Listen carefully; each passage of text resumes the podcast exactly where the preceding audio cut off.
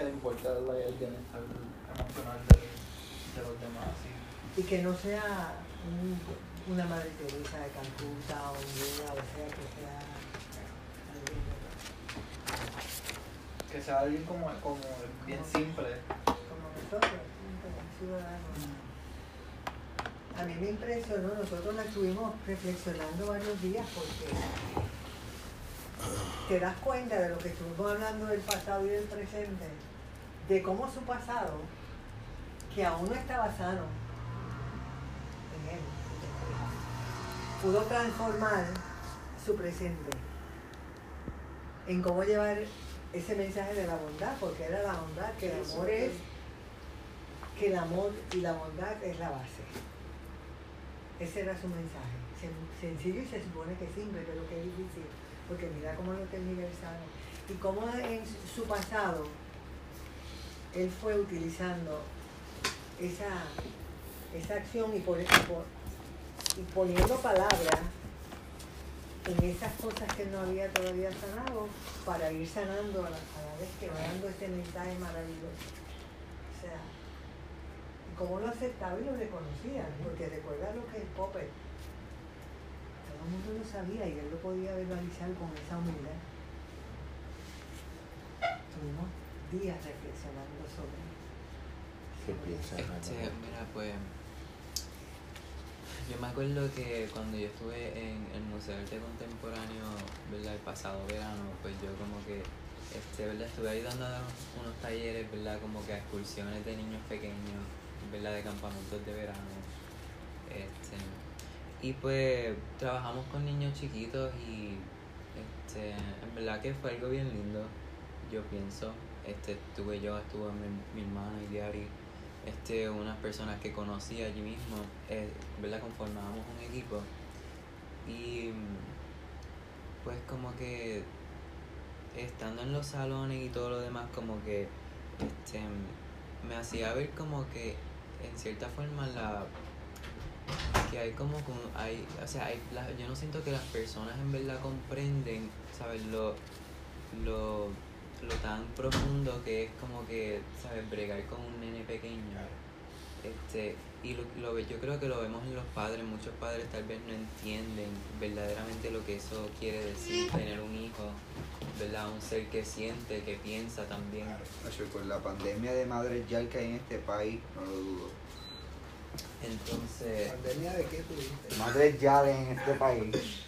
Este, y verdad, cogiendo eso porque, y también muchas maestras de kinder, pre-kinder, también que yo creo que tampoco entienden como que la, o sea, el, el cometido tan grande que ellas tienen para desempeñar eso. Yo creo, yo estoy seguro que muchas sí, pero como que veía muchas veces dinámicas en los salones donde los niños ponían la, en la pizarra la carita feliz y la carita triste entonces ponían como que alguien que se estuviera comportando ¿verdad? mal en donde estaba la carita triste y apuntaban su nombre y eso era ya como que un tipo de, de estrategia ¿sabes? de exclusión social ¿me entiendes? que, que estoy seguro que aprenden en las escuelas porque eso es lo que las maestras hacen ¿me entiendes?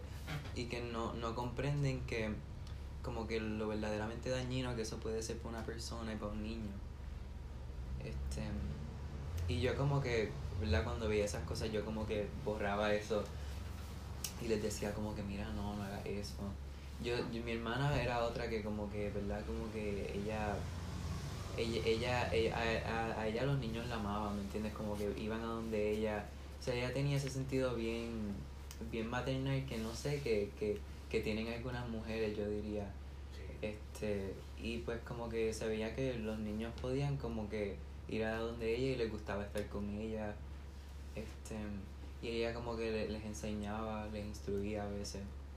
Este y verdad yo me acuerdo que estando haciendo con ellos estas terapias verdad involucrando el arte que pues era el propósito del museo este para desarrollar áreas motoras de los niños porque verdad poníamos estos papeles en el piso y verdad Ut- utilizando una técnica ellos cogían las crayolas en sus manos y nosotros los, los agarrábamos por los pies entonces les dábamos vueltas y hacían como que verdad un tipo de aeróbico y, eh, y luego pues en la forma circular que yo los llevaba ellos haciendo pues las líneas, ¿verdad? Formaba como un diseño, ¿verdad? En, en un círculo. Y como que yo me acuerdo que a cada cual que yo, ¿verdad? Le, lo llevaba, pues le decía al final cuando acababan, ah, mira lo que hiciste, ¿me entiendes? Como que mira, eso lo hiciste tú. Este, como que para decirles como que mira, mira lo que tú puedes hacer, ¿me entiendes? Eso se ve muy lindo y lo hiciste. Validándolo. Exacto, y pues... Era lo que el tipo estaba. Ujú. Ajá, y pues como que eso, cosas así son muy importantes. Y pues eso es lo más, algo, algo bien cercano que he tenido, ¿verdad? Con experiencia con nenes chiquitos. Que pues como que me pareció bien pertinente, ¿verdad? Ya que vimos esta película. ¿Y tú? Yo, o sea, yo estoy, porque, ¿cómo te digo? Yo pienso que es, es bien importante, ¿verdad? Eso, ¿sabes? Y que él habla, que es como que enseñarle a, a los niños que ellos son dignos, ¿verdad? De amor, que tú no tienes que hacer nada para ser amado. Pero entonces también ahí entra el problema entre que la gente no sabe qué es validación y qué es amor. Porque entonces ahí yo pienso en lo que diría Anto- Anthony de Melo con lo que te han dado una droga, que es la validación. Y pienso que las personas que malinterpretaron como que lo que está haciendo eres porque no, no tienen esa, esa capacidad de distinguir una cosa de la otra. Porque en nuestra sociedad tampoco esto se ha hablado lo suficiente. Muchas personas como que confunden lo que es apreciar un niño, ¿verdad? Por sus esfuerzos, ¿verdad? Y, y lo que es como que este usar la validación, ¿verdad? Como que como que para programarlo, ¿entiendes? No, que no es como que lo mismo, entonces, por ejemplo, yo no, yo nunca he dado como que clases así, o brego con niños chiquitos. So, pero a mí me gustaría saber cómo, cómo, si yo estuviera en una posición así, como yo sé distinguir entre lo que es, ¿sabes? Como que, que de qué consiste, ¿verdad? Eso de lo que es enseñarle a alguien que pues esa apreciación incondicional que tú le tienes a una persona por ser quien ella es, por ser un ser, una manifestación de la creación y, y entonces en contraste con lo que es como que la validación, ¿verdad? Utilizar la validación como que para controlar el comportamiento de un individuo. Es que cuando, no sé si eran de los mismos Rogers, pero por lo menos en el parentesco espiritual lo eran, Carl Rogers, uno de los, de los grandes eh, pensadores iniciales del proceso terapéutico en el siglo XX, introduce, da la casualidad que él era eh, hijo de pastores protestantes misioneros en la China, se formó como niño en la China. Cuando llega a los Estados Unidos y se hace psicoterapeuta, eh, habla eh, en el proceso de tú hacerte persona, eh, la, la experiencia, eh, la ofrenda más validante y más transformadora que tú puedes darle a un ser humano es la aceptación incondicionalmente positiva. Positive Unconditional Regard, él le llamaba. Él nunca supo eh, operacionalizar en sus libros, tiene uno Becoming a Person, el, el proceso de hacerse persona. ¿Por qué era algo tan poderoso?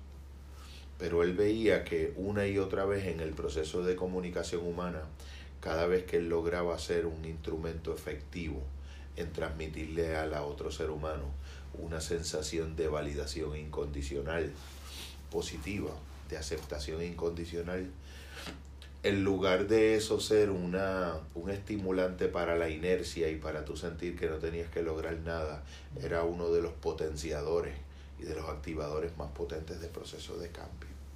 Quiere decir, cuando la persona va aprendiendo progresivamente a alcanzar niveles de autoaceptación al grado de incondicionalidad, y a veces eso es una capacidad que tú no puedes eh, hacerla solo en el origen de tu desarrollo, tú la puedes hacer porque la hayas recibido.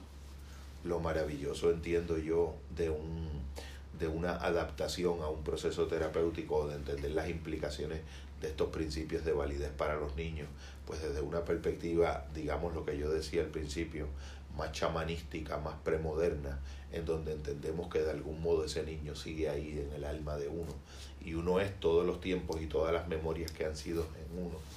Planteamos siempre la posibilidad de regresar a esas dimensiones de ese campo y de ese espacio interno de la memoria emocional y poder aplicar directamente un estado interno, un estado espiritual, una frecuencia interna de aceptación incondicionalmente positiva que puede de algún modo reescribir la historia de uno, lo que yo decía ahorita que a Eric le llamaba la atención, de que eh, sea precisamente el presente el que pueda causar el efecto del pasado y no ser el presente necesariamente el efecto de la causa del pasado. Invierte la secuencia, entonces pienso yo, si en el proceso formativo del niño su capacidad para dar una respuesta de confianza al mundo, de que el mundo es confiable, de que me puedo abrir a él, emana de sus primeras experiencias con la incondicionalidad de alguien que lo ha llamado, que no podría ocurrir a nivel de sanación en la vida de un ser humano que pueda volver a conectar esa zona de su memoria emocional con un nuevo espacio de aceptación incondicional del que no tuvo experiencia en el momento donde esas memorias se configuraron. Y ahí estamos en algo que excede lo que, lo que tiene origen aquí, pero es una de, la, de las experiencias que me están inquietando como terapeuta, es reflexionar un poco. Eh, curiosamente, estas reflexiones me hubiese encantado que estuviera Iliaris porque, porque es parte con quien he comenzado ese proceso de reflexiones y lo estaba comentando también con, con Matildita. Eh, ¿Qué ocurre cuando la experiencia del amor, la experiencia del respeto, la experiencia de la aceptación y la experiencia de la confianza alcanza niveles de incondicionalidad y puede ser introyectada y ser una experiencia que uno puede darse a uno mismo? ¿Y qué ocurre con eso como consecuencia para poderlo de algún modo extroverter? Poder ver verdaderamente cómo yo puedo... Eh, operativamente autoevaluar en un estado de alertamiento como el que dice Matildita, eh, cuál es el nivel o el estado, cuál es la forma en que yo me amo, cuál es el nivel de estado de ese amor, cuál es la herida que ese amor lleva, qué elementos faltan en esa experiencia de cómo yo me amo para yo amarme desde un estado de incondicionalidad pura. Y de ahí ir a cada memoria, a emanar esa, esa manera afectiva de vincularme conmigo en cada aspecto de mi propia memoria y de mi propio ser. Hacer lo mismo con la experiencia del respeto a un nivel incondicional y eso va a tener unas repercusiones más directas en cómo voy a relacionar con los demás. La doctora Ada Rosabal que siempre decía, nadie ama a quien no respeta y nadie respeta a quien no se respeta a sí mismo. Y es como si fuera el inconsciente de cada ser humano le emana al otro, le envía una señal al inconsciente del otro de cuál es el nivel en el que tú te estás autorrespetando. Cuando ese nivel es de incondicionalidad, el efecto natural va a ser el efecto proyectivo que Jung planteaba. Si tú tienes algo bien profundo en el inconsciente, tú lo vas a proyectar naturalmente. O sea, si yo puedo amarme incondicionalmente al nivel más profundo y más inconsciente, yo voy a amar incondicionalmente hacia afuera también. Y lo mismo con el respeto. Ahí la asertividad para alguien que logre eso, se daría como una experiencia natural, ni siquiera tendrías que pensarlo, porque está tan dado como una actitud hacia ti mismo que ponerle ese límite y ser asertivo en tu relación con el otro sería como una especie, como sudar, como un proceso fisiológico que emanaría naturalmente. En la aceptación incondicional de uno mismo, vería yo la posibilidad más amplia de poder iniciar procesos de transformación porque en realidad cuando uno acepta incondicionalmente puede transformar incondicionalmente. Uno en realidad no puede entender lo que no ha integrado ni transformar lo que no ha aceptado. En otras palabras, es como dijo Aristóteles, para enseñar virtud el maestro tiene por que supuesto, por supuesto, por supuesto. En el campo de lo ético, tú puedes ser un profesor, el mejor profesor de cálculo en el colegio de Mayagüez y ser un canalla. Y tú puedes ser un profesor de, de bellas artes o de gerencia y ser un alcohólico o ser un maltratante. Pero no puedes ser un maestro de virtud y no estar intentando recorrer el camino de la virtud eh, eh, en ti mismo. Eri, ¿querías compartir algo? Sí, este, una de las cantaretas mías, que lo hemos discutido diez mil veces, es que nosotros tenemos que aceptar lo que somos animales. Fundamentalmente somos 98% igual que un chimpancé. Tenemos un 2% de diferencia. esta es una sociedad contra natura. ¿Por qué? Porque desde el saque estamos despreciando lo animal como educación, el animal que soy yo. Tú vas a crecer contra ti mismo. Pero, Porque no lo. Gózatelo, papá. Gózatelo. porque estás- Esto es para gozar, aquí no hay que estar ortopédico. Tú vas a estar negando lo que tú eres, gran parte de ti. Porque en el momento que nuestra, nuestra educación judeocristiana nos dijo que el hombre está para señorear el mundo, ya chavamos a... Y nos chavamos nosotros, nos, salpa- nos salpicó porque nosotros somos animales también, nosotros somos naturaleza también. Gracias. Y gran parte de que la gente está todo el tiempo buscando que lo acepten es porque no se acepta a sí mismo, porque del saque te dicen que tú eres diferente al resto de la naturaleza. Y no te puedes aceptar. Cuando yo hablo aceptar, es aceptar lo bueno y lo malo, o sea, porque no es que tú eres perfecto, tú no eres un Dios, pero tú tienes una fuerza animal interna. ni los dioses eran perfectos. ¿ah? Ni los Ni dioses. los dioses eran perfectos en el, en el mundo Hermano, los griegos. de los mundo griego. O sea, nosotros tenemos que aceptarnos tal y cual, con nuestras fierezas, con nuestras creatividades, con nuestras, nuestras maldades, nuestras bondades. Un tigre es capaz de ser bondadoso, una tigresa, tú lo ves. O sea, bondadoso no en el sentido de conciencia, sino instinto maternal, instinto de, de- de bien. O sea, nosotros tenemos ese, ese, gran pa- ese gran package, ese gran paquete interno. Sí. Y hay que aceptárnoslo y aceptarnos con respeto y con cariño, con todos nuestros errores, con, todas nuestro, con todos nuestros defectos. Desde ahí partimos y domesticamos Sí, y, y trascendemos. Y ahora que tú mencionas eso, de un video bien interesante de un biólogo, es por una charla TEDx y el, el video se llama The Biology of Our Best and Worst Selves.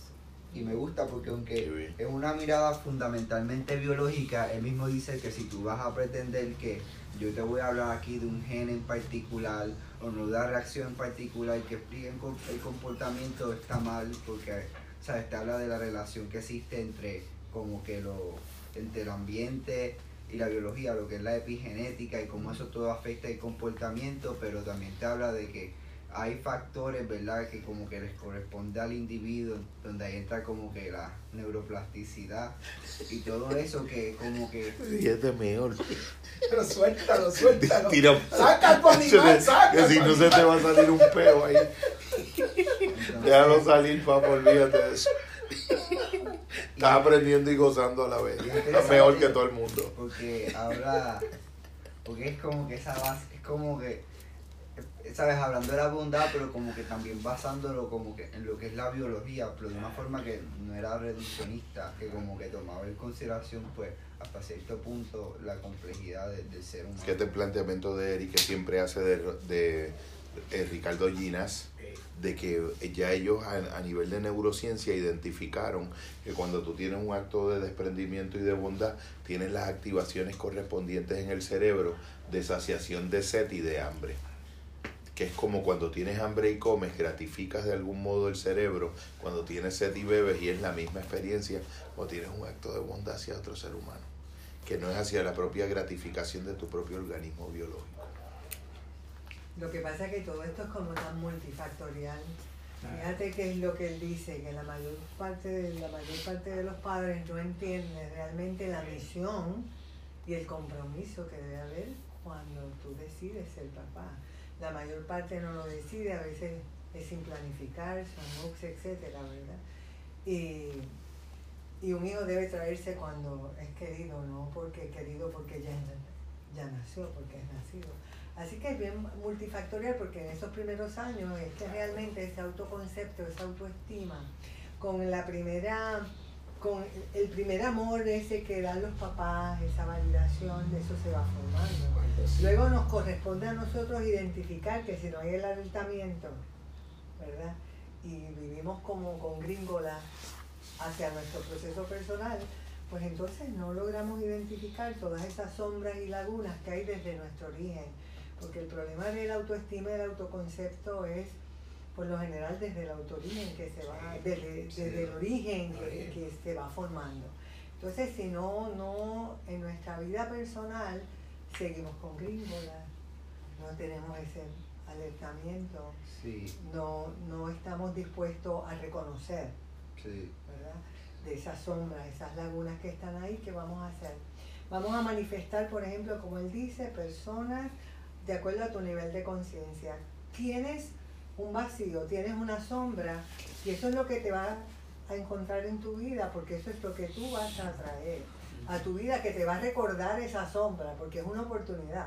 Pero si sigues tan bien y no te das cuenta y aceptas la oportunidad para crecer, pues sigues con la sombra, manifestando situaciones a través de tu vida, tal vez hasta el final de tus días en, en el plano humano, ¿verdad? Así que es multifactorial, son muchas cosas. Este, yo los felicito que ustedes estén aquí porque eso es lo que nos corresponde. Esa es la parte que uno realmente, porque el amor y la bondad son algo simple. El ser humano es quien lo complica. Pudieron ver ahí todos esos factores de cómo, de cómo se estaba tergiversando el amor y la bondad, de cómo personas estaban acusándolo a él de que había entonces Engreído. esa es engreído, Sí, creo narcisista. provocaba narcisista, cuando el amor y la bondad jamás. O sea, Sí. esa es la base Sí, para realmente Yo creo que él un ser humano digno, un ser humano que aporte a la sociedad, que aporte a lo espiritual, que aporte a Él la adelantó un poco la lo que después acabaron siendo las investigaciones de Christine Neff. Que fíjate que la idea de ella siempre es básica. El problema no es la autoestima. La autoestima es una sensación interior que en términos generales correlaciona bien con todas las variables de la salud mental que uno puede disfrutar en su mundo subjetivo. El problema es cómo llego a ella. Si me enseñan a llegar a ella de un modo que lo que va a estimular es una proliferación epidémica de narcisismo, el que le está haciendo esa crítica a Fred Rogers no está entendiendo lo que Fred Rogers le está haciendo, Claro. ni al nivel de profundidad espiritual en el que lo está haciendo, porque todas las personas que fueron impactadas por él se movieron a la gestión de un proyecto personal. Esa aceptación incondicional no los detuvo en un estado inerte y pasivo, los movió a seguir queriendo eh, lograr cosas. Exacto. Fíjate que la idea de lo de Christine Neff es que el fundamento de esa validación incondicional es yo tener experiencias humanas que me permitan aprender por modelaje a yo poderme dar eso a mí mismo. Si yo no lo tuve, la, la apuesta metafísica y chamánica del proyecto terapéutico, tal como yo lo concibo, es que yo puedo volver a tener una infancia feliz.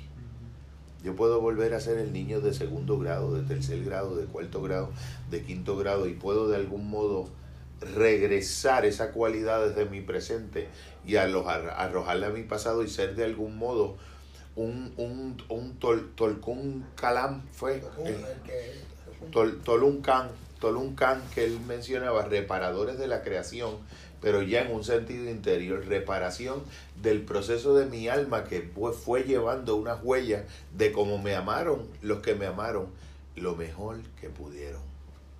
Porque ni siquiera uno trasciende incluso hasta el juicio.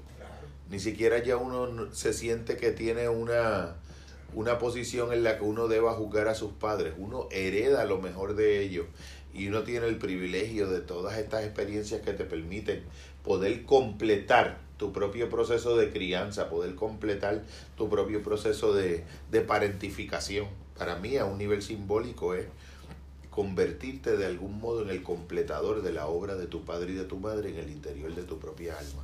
Eso es un misterio ya a unos niveles simbólicos y mandálicos que yo creo que es una posibilidad, que es una posibilidad muy grande y muy efectiva, porque de la misma manera en que tú pudieras eh, explicarte los aspectos sombríos de tu persona por la herencia de tu historia personal, también tendrías que responder a un nivel espiritual por todas las instancias que la vida te presentó para tener los espacios más apropiados para poder haber hecho esa reparación.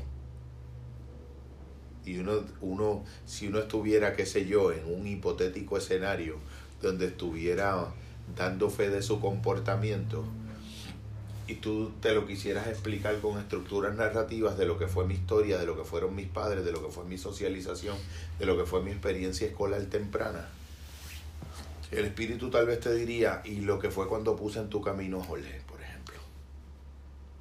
Esa oportunidad, tú entendiste la magnitud del espacio que se abrió para que tú pudieras hacer ese propio proceso de regreso, de regresión a la dimensión del alma y hacer esa reparación. Porque la vida de algún modo uno puede sentir que en algunas experiencias te lacera y te quita, pero la vida siempre compensatoriamente busca la manera de crear unos espacios que parecieron casualidades y que a veces son como unos tipos de diosidades o de causalidades, de diosidades en plural, de fuerza, que trascienden, que inciden en los procesos, que estemos aquí, que para nada es una casualidad. Ni siquiera el, el, el Brian, que ha sido un, un beneficiario también de todo esto, pues esto es un espacio para que todo el mundo crezca y para que todo el mundo emane. ¿Qué piensas tú, hermano? Este, de todo esto. De la experiencia en general y Este, qué te Bueno. llevas de ella.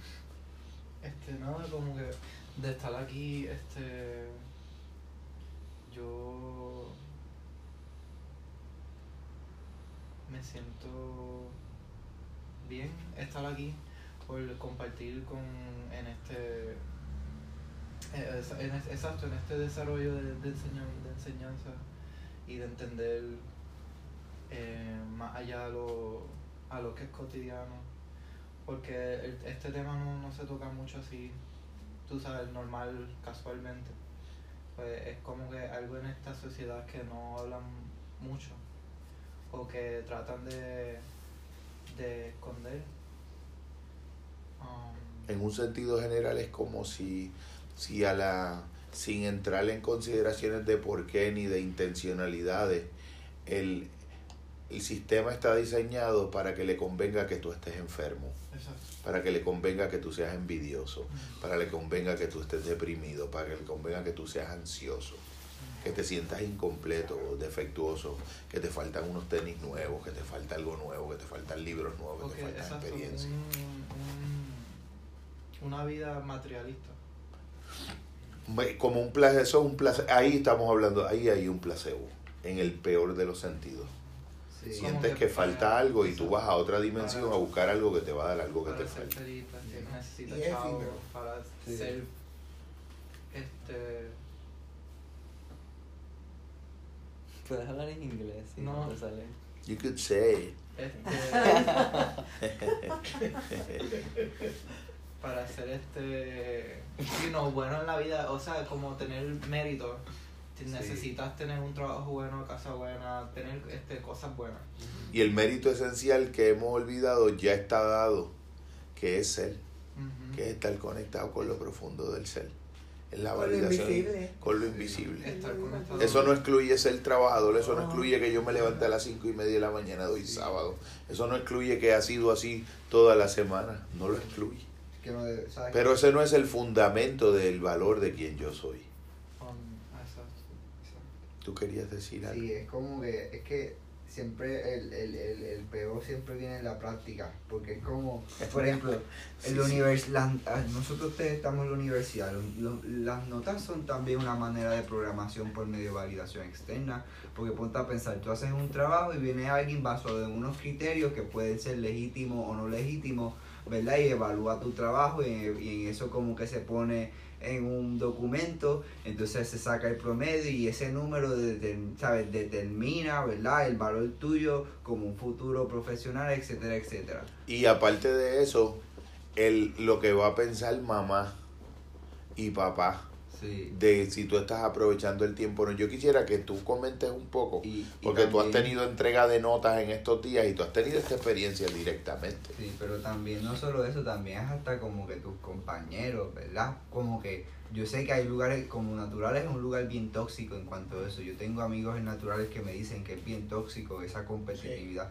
En mi caso, pues yo estoy en ciencias sociales y en música, pero como, como quiera, ¿verdad? Es como, como las demás personas te miran. Entonces yo estoy en el caso en donde como yo no quiero dejar que como que las notas, ¿verdad? Que es ese problema con la validación Sean el criterio que determine la calidad de la Ajá, experiencia o y que de me haga proceso. decidir cómo yo voy a cómo yo voy a sabes cómo yo exacto cómo yo voy a vivirme ese proceso pero es todavía bien difícil porque yo muchas veces raciono pues a la larga porque quiero buenas notas, porque quiero que, ¿sabes? Porque a la larga redunda que pues val- validación externa que a la- al fin no habla de quién yo voy a ser como profesional ni como persona, ¿sabes? Pero como quiera es, ¿sabes? Como que como ya yo llevo casi 20 años con ese tipo de de programming. programación el, el- la tengo la tengo difícil en el trabajo contigo porque de algún modo compito contra dos décadas Sí, pero pero creamos un espacio Exacto. de lo alternativo porque lo que nosotros estamos proponiendo aquí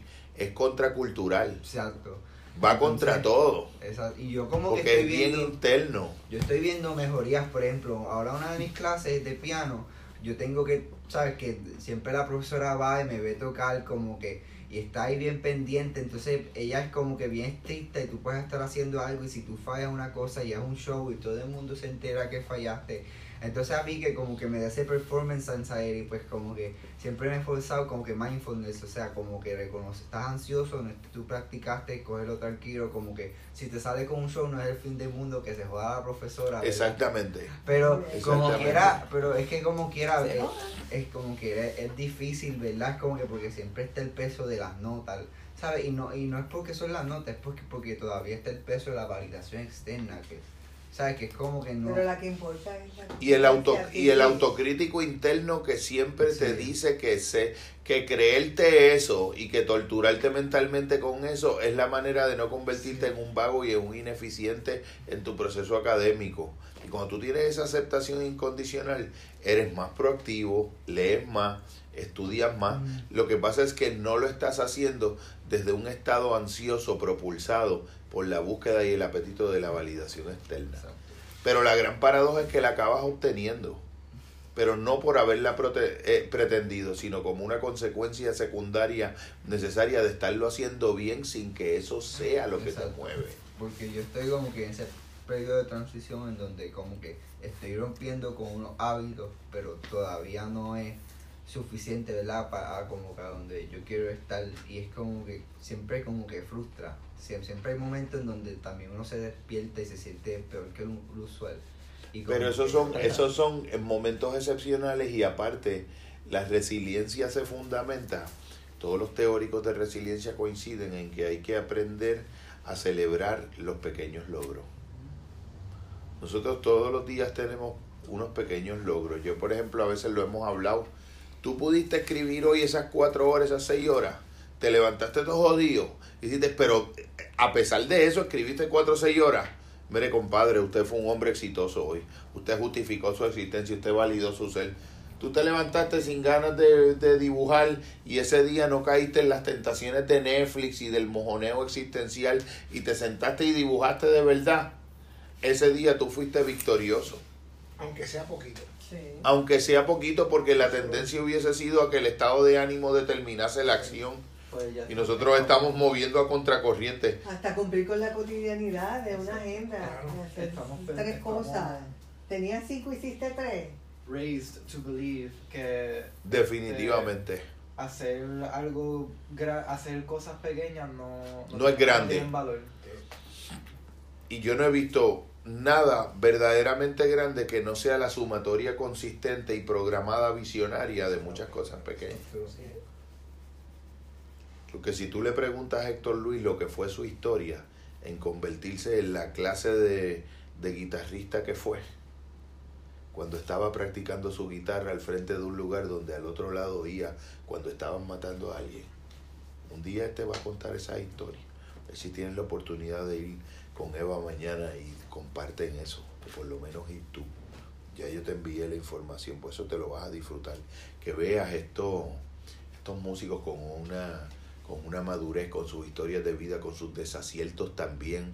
Cómo a pesar de sus desaciertos y de cómo el boricua se los tragó, la bohemia, esto, las experimentaciones inapropiadas, sus propios estados de ánimos autoinfligidos también porque la depresividad te puede convertir casi en un gusto, en un apetito, y tú convertirte en un fabricante de tus propios estados emocionales y hacerte un experto en deprimirte y pensar que, que eso es parte de una efervescencia como creador, porque mientras más jodido estás, mejor vas a crear. Hay una ideología, hay una ideología que romantiza el estar jodido como una plataforma para la buena creación. Para una Com- a- a- comparte un poquito de eso, lo de la cuestión del poeta maldito y el creador maldito. como mejor toco, porque me viene la... Antes que nada, voy a hacer un breve comentario. Voy a eso. E- Esta película, en gran medida, eh, lo, que, lo, que, lo que plantea es una crítica brutal al mundo competitivo. ¿Qué es lo que estamos hablando? Porque en el fondo, si tú haces una sociedad competitiva, ¿qué es lo que tú vas a buscar? El defecto ajeno. ¿Qué es lo que tú vas a buscar? ¿Cómo yo me puedo imponer sobre el otro? El bullying tiene un elemento de competencia. Eh, de no aceptar lo bueno del otro porque es un posible adversario.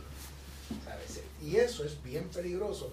Hay un filósofo francés que se me olvida ahora, eh, lo escuché hace poquito, que está diciendo que crear una sociedad competitiva es un suicidio como especie. Definitivamente. humana, Como especie.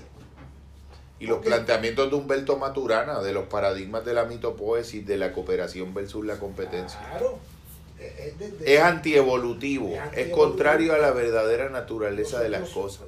Llegamos a donde llegamos porque colaboramos, no porque competimos. Es esta sociedad la que esta, este último este último tiempo es lo que nos han hecho de la competencia a la convivencia y eso va contra todo. ¿Qué más tú decías de la competencia a la convivencia Ah, de la... Esta sociedad ha hecho del egoísmo una virtud, de la avaricia una misión de vida, de la competencia a la convivencia y de la euforia a la felicidad. El, el, tú sentir eso es felicidad, no. Eso es darte un pasecito de coca, ya, ya eso es lo que tú tienes, hay una euforia. Y hay muchos pasecitos de coca, irte a Plaza de la América a comprarle un pasecito de coca. Tener relaciones con 20 personas a la vez es un, es un, es un pasecito coca. Son activaciones neurológicas de dopamina y de euforia temporera. Y esa no es Que la te deja insaciado y que quieres más de eso y es necesitas más dosis de eso para menos efecto. Entonces ahora lo de lo de lo que él me dijo. Yo he conocido y yo he sido parte por momento como artista. Eh, no es que yo he estado exento a eso, de ser poeta maldito. Eh, volvemos a lo que estábamos tal vez originando todo. Cuando, y aquí todos los que estamos, de alguna forma, tenemos alma de artista. Todos los que estamos aquí. Todos, todos. Tenemos alma de artista. Cuando tú tienes alma de artista, eres hipersensible. Tienes tú sufres más, gozas más, todo más. Todo más. ¿Y qué pasa? Cuando, ¿qué le pasa a los artistas malditos? Pues tienen una enorme sensibilidad y no, y no pueden bregar con un mundo que no, que no es sensible. Así que la droga, la vida loca, eh, el, el alcohol, el suicidio, el suicidio a plazos incómodos, que es vivir una vida contra tu salud. Mediocre y conformista es una forma de suicidio. Claro, o sea, ahí vienen los, los- los- los artistas malditos, los artistas que viven desde un dolor profundo, desde una locura profunda, por lo general mueren a destiempo. Los más grandes, pues, pues, como son tan grandes, pues, en el poco tiempo que vivieron dejan una obra memorable. Pero otros no. En, en Río Piedra yo he visto muchos artistas malditos que se quedaron en lo maldito porque no llegaron a los artistas, porque se chavaron ahí en ese mundo. El maldito se tragó al artista. Exactamente, lo maldito se tragó al artista. Yo aprendí hace poco que la única, que la única manera de trabajar eh, un artista con esa, con esa fuerza de sensibilidad que tiene y no perderse, aparte de conocerse bien y reconocer su- su- sus limitaciones. Mira, una, a mí me gusta beber, yo tengo que aceptar eso. A mí me encanta beber. Yo me doy cuatro palos y termino de Celestino a 10 pesos, te he estado conmigo, recitándole poemas picados a todo el mundo. A mí me encanta y yo gozo eso, Ave María, yo me trago. Cual la grandeza humana es reconocer ante todo las pequeñeces. Ahora yo estoy escribiendo, yo no me estoy Y que al otro día que no gozas Claro, tanto. no, yo, no- estoy casi bebiendo ahora. ¿Por qué? Porque reconozco que me gusta eso mucho. O sea, pero uno tiene que bregar con eso. Entonces, para uno, yo era amigo de, pues amigo no, como hermano de Ivania Asaya. No sé si ustedes saben que Ivania Asaya es una muchacha que hace tres o cuatro años murió, que la, que, que la, que la, que la- Atropelló. la atropelló un tipo y se fue de, la- se huyó, o sea, eh, según Vital Ron. Nosotros teníamos un, conce- un, un recital que se llama, una bohemia que se llama Románticos en siglo equivocado. Y entonces, pues, corre- muy buena. Pues ella tenía un preciosa, ella tenía un bozarrón. Ella era una romántica en siglo equivocado. Y yo era también, un yo soy, he sido un romántico en siglo equivocado toda mi vida, pero estoy ahora con el Tico tratando de, de arreglar eso. Este, él- ella era, ella era una enamorada. Ser ahora un romántico en el siglo correcto. correcto. Este, y, y e- ella era, ella era lesbiana. Y era un enamorado, pero enamorado, pero de, de romper. Entonces, de hecho, la última compañera que tuvo, que ¿por qué ocurre eso? Este, la, última que, que tiene, que tuvo, era una muchacha bien chaval de la cabeza. Y yo le, y, y todo el mundo le decía, ten cuidado Ivania, que esa muchacha, pues esa muchacha era bien, bien". Pero entonces empezaron a tener unas garatas bien grandes. Obviamente unieron alcohol, eh, droga y locura. Pues la última de las locuras, tuvieron una pelea. Ella se bajó del cajo a las 2 de la, a la 1 de la mañana y entre de esto, llegando a la casa, le pasó un cajo por encima. Y ahí se perdió una de las cantantes mejores de este país. Joven. Joven, tenía 30 y pico de años. O sea, y cuando les digo esto, y sin embargo, fíjate, lo último que ella y yo hicimos, que fue muy hermoso, fue ella cantarle a niños con cáncer y yo recitarle a los padres. Una, una tarde maravillosa y de hecho hablamos, oye, ¿por qué esto no lo hacemos más a menudo? Porque esto es otra cosa. Y ahí es donde yo les digo que, que esa sensibilidad es bien importante ponerla al servicio del prójimo. Cuando tú hablas que tú con los niños te colmaste, ese, eso es bien importante. O sea, uno tiene que vencer el ego, la fama, y también ponerlo eso al servicio del prójimo. Ahí es donde yo creo que está la salvación de tú dejar de ser un, arti- un artista maldito. Digo, a menos que tú tengas una condición depresiva neuronal, que eso también existe. ¿Entiendes? Eso necesariamente lo tiene que tener un artista. Eso lo puede tener cualquier persona. Pues ya eso otro son otros 20 pesos. Pero si lo tuyo es una depresión eterna y una serie de pugilatos existenciales porque tuviste una niñez chaval y no la, no la resolviste. que. Que- exactamente, pero eso poco a poco se trabaja. Yo creo que hay que estar orgulloso de ser bicho raro. Yo soy un bicho raro. Yo, yo tengo un grave problema que yo cuando era joven era un alma vieja. Ahora que soy un viejo tengo un alma joven. Nunca, no- nunca caigo en el- nunca caigo cronológicamente en la vida. Chaval, y después, después pasar ustedes, porque ustedes son artistas, a todos les puede pasar lo mismo. O sea, es- es entonces, Como una desfase. lo, lo que uno debe empezar es, el- es el contacto con el otro. Dos años y no, no te acuerdas que y aparte que el solo hecho que ustedes estén aquí, pero fíjate en el fondo, esto es maravilloso, como ella muy bien dijo. Pero si tú analizas, más allá de nuestro entusiasmo de ver esto, de, esta, de este ágape espiritual que estamos teniendo aquí, así es que debe ser todo. Por ¿Por supuesto. qué nosotros somos minoría? Sí, esto debería ser. Es que eso es Esto debiera ser lo ordinario. Esto debiera ser lo ordinario. Pero fíjate cómo estamos como sociedad, que lo que es común y corriente se convierte en extraordinario. ¿Por qué? Porque ¿qué nos está pasando como sociedad? Que hemos hecho la banalidad, la competencia, la- como que el modo, el gamer, el juego. Nosotros no, nosotros no, no, no vamos a hacer, nosotros ser adultos es hacer todo lo posible por ser niños. Pero en esta sociedad, ser adulto es hacer todo lo posible por quedarse adolescente, no niño. Que es la peor que es la peor, o sea, es el peor momento de nuestras, de- yo porque ahí era que yo me iba a suicidar cuando era adolescente. Sí, asistencial. Ese, ese es el peor. pues, Y es en donde la gente, se- donde el americano promedio se quiere quedar. Sí. Porque así de mierda es esa sociedad. No, es frívolo. no, Es una sobreexaltación de seguir siendo joven siempre que- completamente. Y, y adolescencia viene de la palabra adolecer, de carencia. de- a doler, de, de- Entonces, de- ¿qué, ¿qué pasa? Que esa etapa es donde hay carestía de, de mil cosas. que de- No es ahí, es mantener ese niño tuyo, pero es la- el niño Pero de la el niño, pureza. no es que, la- es- que el no asombro, niño. la gratitud.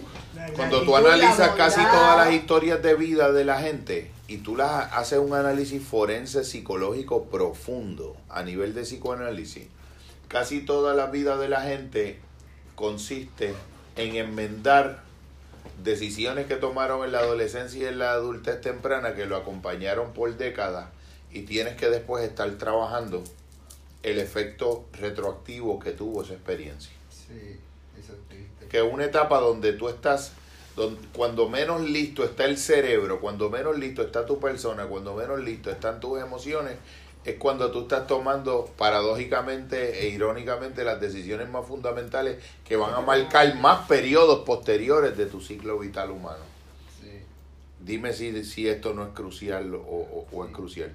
Y en cuanto a eso de mantenerse como niño, como que yo, em, y lo del artista maldito, pues porque en verdad yo no, no estuve por mucho por esa fase de artista maldito.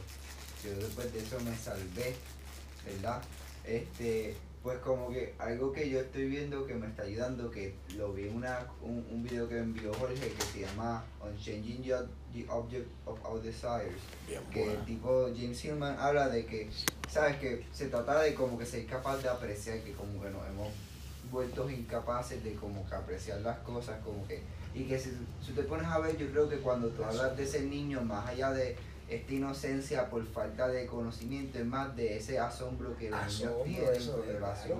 de que pueden apreciar, de que pueden apreciar las, de que pueden apreciar hasta las cosas más mínimas, lo ves todo como Claro. algo, yo creo que como, como verdaderamente es, porque decía Ajá. un amigo, Rey, Raymond Rivas, decía, un amigo en una presentación anterior decía, yo, lo que a mí me asombra no es que yo veo el mundo mágicamente, lo que a mí me asombra es que haya hayan otras maneras de no ver el mundo mágicamente como es. Que el mundo pueda no ser visto mágicamente es lo que a mí me sorprende. No yo verlo mágico. ¿Te acuerdas cuando lo comentó? Y yo creo que ahí daban el clavo, porque en el fondo, hasta en el proceso psicoterapéutico, poder tener una cierta mirada de niño penetra unas realidades que lo demás no lo metra y el academicismo no- ni los conceptos lo pueden penetrar. En la creación lo mismo. En la poesía T.S. Eliot decía, aprende todas las técnicas para después olvidarlas. Y después ya va a ser una segunda naturaleza que juega como un niño. Picasso, me tomó 50 años aprender a pintar como, como pinta un niño. Decía cada vez que pasaba por un kindergarten. Y todo es como un regreso. Y es una, también es una evolución, porque tú epigenéticamente tú vas añadiendo unas destrezas, tú vas trascendiendo, pero trascendiendo también es preservar. Preservas lo mejor de lo anterior y le añades un elemento adicional. Porque la diferencia es que cuando tú eres niño lo haces instintivamente. Cuando eres adulto siendo niño es por conciencia, es con una visión mucho más completa, más, más, más, más conmovedora. Mira que si esto es mágico, mira que si esto es mágico, que hace 14 mil millones de años hubo un Big Bang.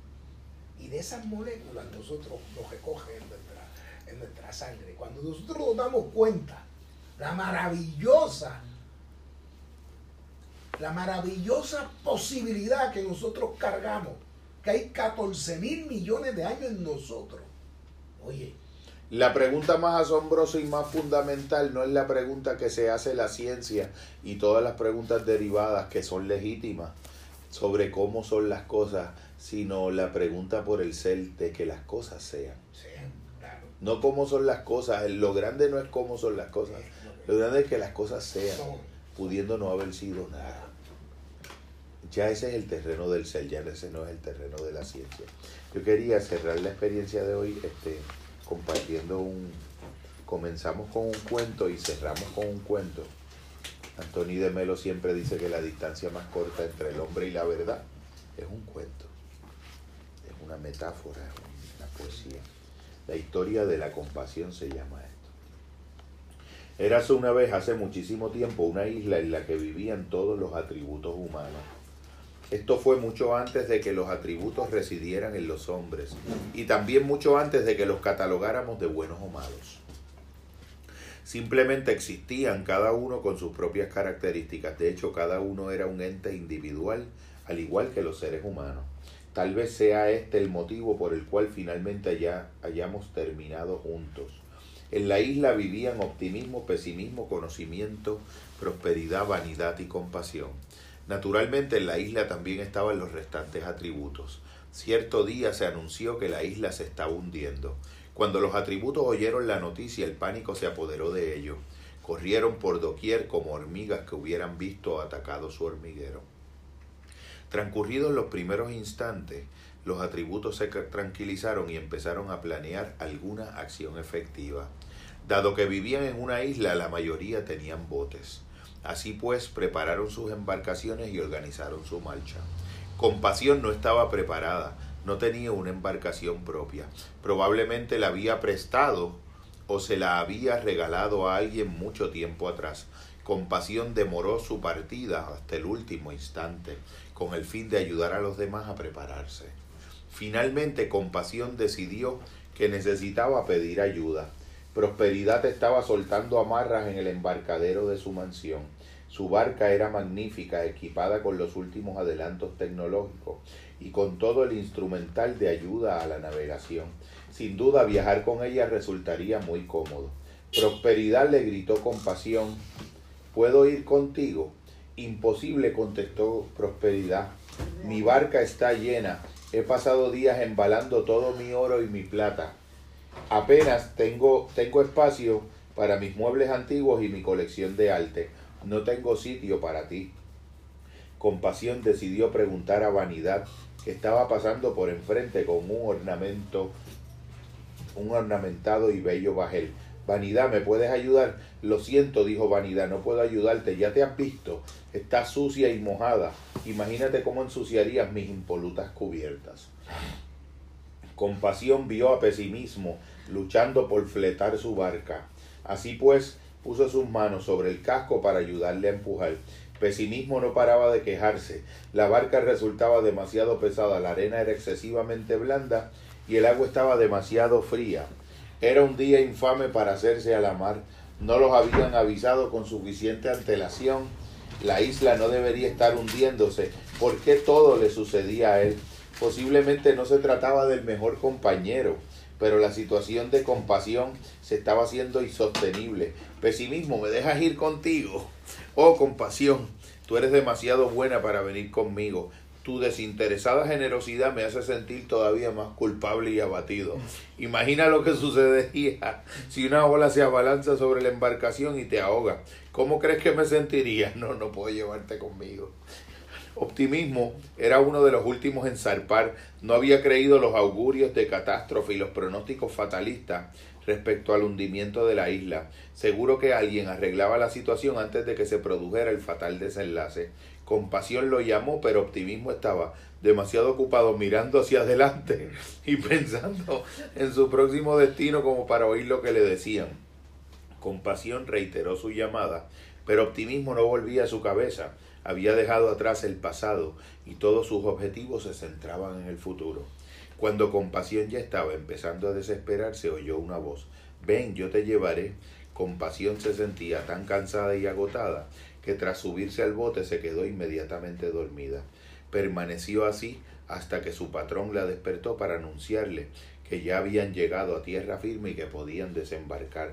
Compasión estaba tan alegre y contenta de que le hubieran proporcionado un lugar en la embarcación que dio gentilmente las gracias a su benefactor y bajó la tierra. Al partir la barca agitó su mano para despedirse. Solo entonces se dio cuenta de que se había olvidado de preguntar al patrón cómo se llamaba. Al encontrarse a conocimiento en el muelle le preguntó ¿Sabes quién me ha ayudado? Era el tiempo, contestó conocimiento. El tiempo. preguntó con pasión, ¿por qué debía ayudarme el tiempo cuando nadie más lo ha hecho? Conocimiento sonrió y dijo, porque solo el tiempo es capaz de entender la grandeza que entraña compasión. Nada, gracias por la experiencia, ha sido algo como verdaderamente maravilloso. Está grabada, así que la vas a poder, la vas a